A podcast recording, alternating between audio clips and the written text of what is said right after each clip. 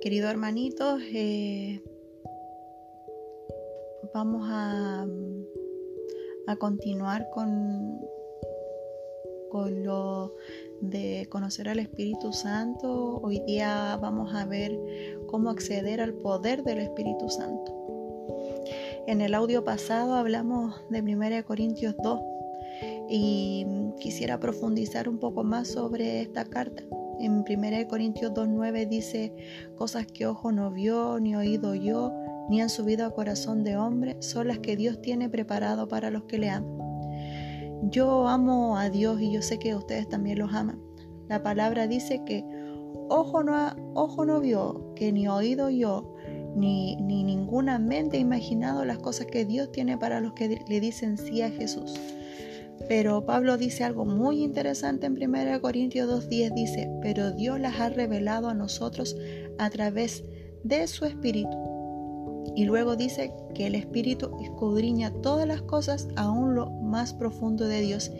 Y dice que recibimos la ayuda del Espíritu para ver las cosas que Dios tiene para nosotros. Esto es lo que Pablo nos quiere explicar, es que tú y yo al decirle sí a Jesús hemos recibido una riqueza infinita.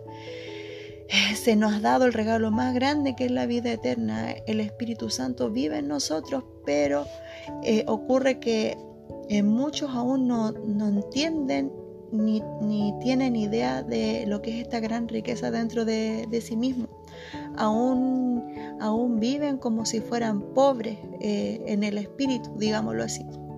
Eh, necesitamos nosotros como hijos de Dios saber quién es, quién es, quién es el que vive dentro de nosotros, pero, pero, pero también necesitamos eh, digámoslo, como aventurarnos para descubrir cómo acceder a las riquezas de su presencia.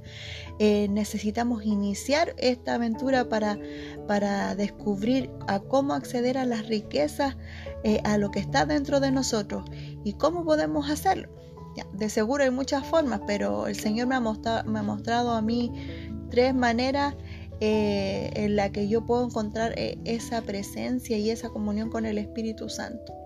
En primer lugar, para saber quién está dentro de mí y en segundo lugar, para, para ver para ver esta vida del reino de Dios manifestándose en, todo mi ser, o sea, en mis emociones, en mis pensamientos, en mi cuerpo, en mis deseos, porque muchos creyentes eh, pueden decir, no, si yo tengo todo eso, pero aún en sus pensamientos hay, hay oscuridad, sus emociones aún son carnales, Em, hasta, no sé, pues hasta su propio cuerpo, en su propio cuerpo se manifiesta que todavía están viviendo en la carne.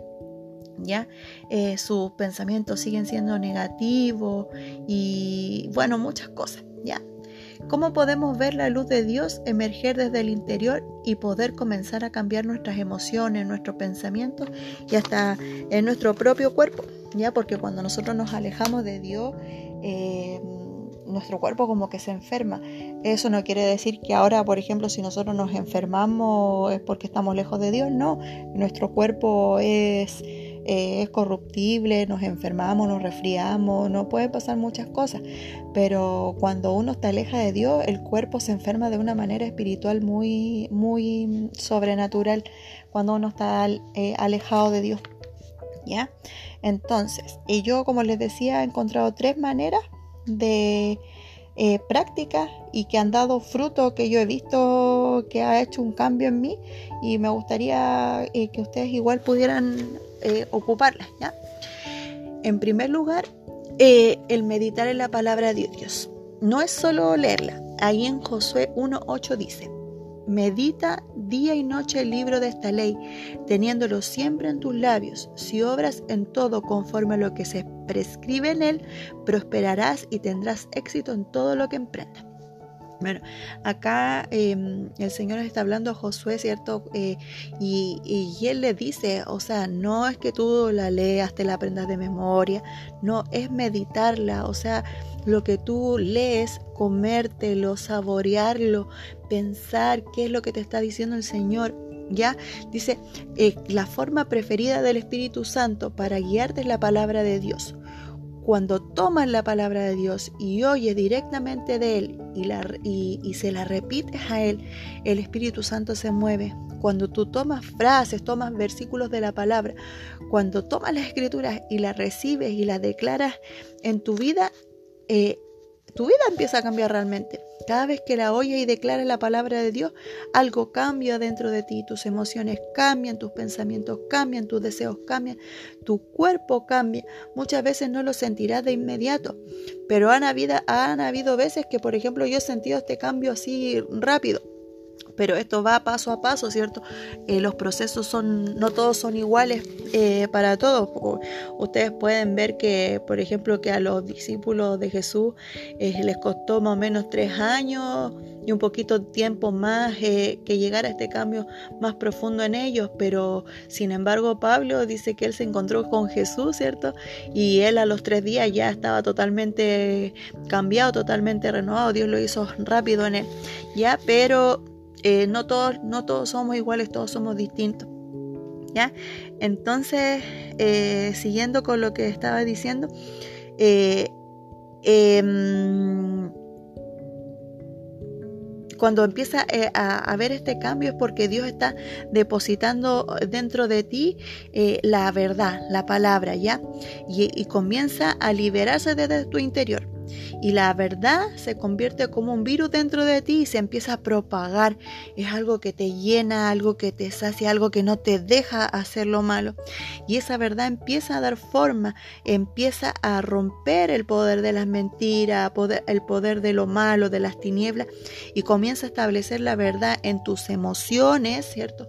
En tus pensamientos, en tus deseos.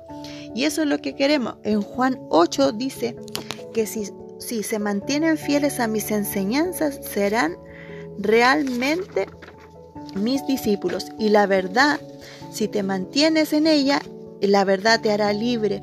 Conocerás la verdad y la verdad te hará libre.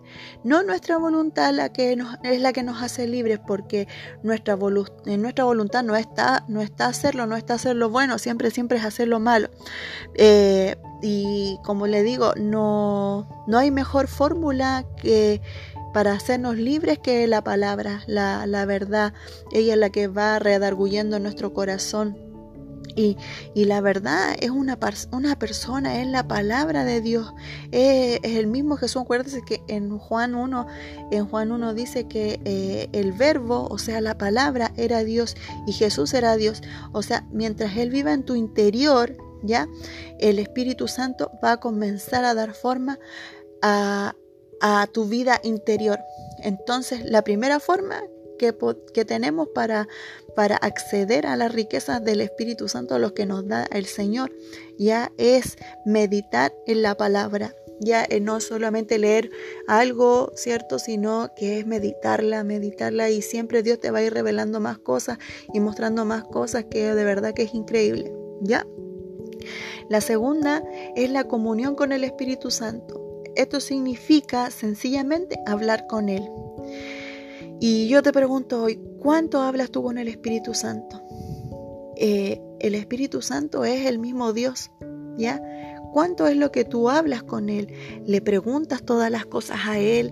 O sea, eh, si eh, está realmente tu vida sujeta a Él, todo lo que tú hagas, si vas a emprender un viaje, eh, si vas a tomar alguna decisión con tu finanzas, si vas a, tomar alguna decisión con tu familia, eh, en tu trabajo, realmente tú le preguntas a Dios eh, o hablas con Él sobre tus cosas, ¿existe esa comunicación con Él?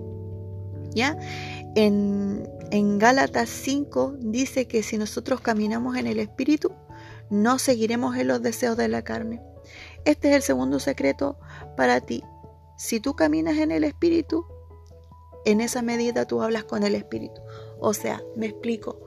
Caminar en el Espíritu significa estar, estar sujeto a, Él, estar, estar siempre en una comunión con Él, estar, eh, es como que si digamos que tuviéramos un amigo, eh, un amigo secreto, un amigo invisible, que Él siempre esté ahí, Él indicándote sus pasos, Él guiándote eh, en el camino, eh, y Él te dice para que no te equivoques, para que tú no falles, Él te ayuda mucho. Entonces, ¿cuánto hablas con el Espíritu? ¿Hablas realmente con Él? Y bueno, la tercera forma, que es que puede traer un cambio realmente bueno a tu vida y llegar a tener esa comunión con el Espíritu Santo es orar, ¿ya? Orar en el Espíritu. Cuando tú, eh, por ejemplo, tomas una oración que salga en la Biblia o cuando tú tienes tu propia oración y tú le entregas todo el corazón, eh, oras en el Espíritu, cuando cuando tú lloras, cuando tú clamas, cuando tienes un dolor, eh, eh, esas oraciones son en el Espíritu porque salen de lo más profundo de tu corazón. ¿ya? Esas oraciones son en el Espíritu. Y para eso nosotros tenemos que dedicarle siempre un, tiempo, un tiempo, dejarle un tiempo para, para la oración. Puede ser en la mañana, en la noche, al mediodía, buscar un tiempo para dedicárselo a Él, donde, donde tú puedas recibir de parte de Él las riquezas y, después tú puedas también entregarle a Él tu corazón. Bueno, hermanito, estas son las tres formas que el Señor me ha ido mostrando para poder ir accediendo y ir conociendo más lo que hay en nuestro interior.